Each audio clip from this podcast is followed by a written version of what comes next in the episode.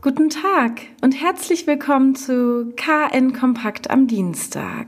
Wir berichteten bereits, zum 1. August 2020 hat der Verkehrsverbund NASH, zu dem auch die KVG zählt, die Ticketpreise erhöht. So kostet eine Einzelfahrkarte nun 2,70 Euro statt 2,60 Euro, während die Tageskarte 30 Cent teurer wurde und nun 8,10 Euro kostet. Bei sämtlichen Parteien stieß die Erhöhung auf Kritik. Jetzt fordern Linke und SSW, die Kostensteigerung rückgängig zu machen und die KVG finanziell zu stärken, damit ein Verzicht auf Fahrkartenerhöhung ausgeglichen werden kann. Ziel ist, dass die Ticketpreise auf dem Stand vom 1. August 2019 stabil bleiben. Über den Antrag auf Bezuschussung der KVG soll nun im Dezember entschieden werden, wenn das Parlament über den Haushalt für das kommende Jahr debattiert. Sobald klar ist, wie viel Geld der Stadt zur Verfügung steht, ist auch absehbar, ob die KVG Zuschüsse bekommen kann, um die Ticketpreise wieder zu senken. Wir halten Sie hierzu auf dem Laufenden.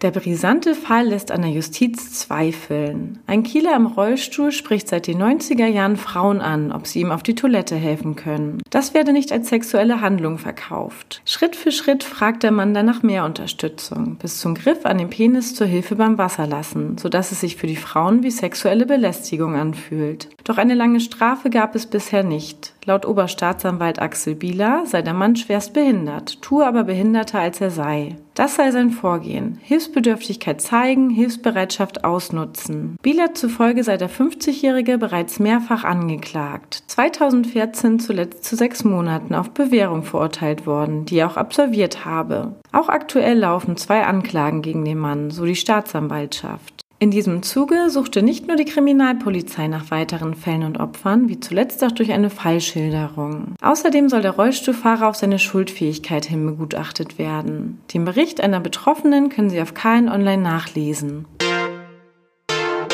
Im Pflegeheim Haus Uhlenkrog ist eine Mitarbeiterin mit dem Coronavirus infiziert. Das Gesundheitsamt der Stadt Kiel hat einen Wohnbereich bis zum 3. September vorsorglich unter Quarantäne gestellt. Solange sind Besuche von Angehörigen nicht möglich. Das Besuchsverbot gilt für das gesamte Haus. Wir wünschen Ihnen einen schönen Tag. Weitere Neuigkeiten aus Kiel, Schleswig-Holstein und der Welt finden Sie jederzeit unter kn-online.de.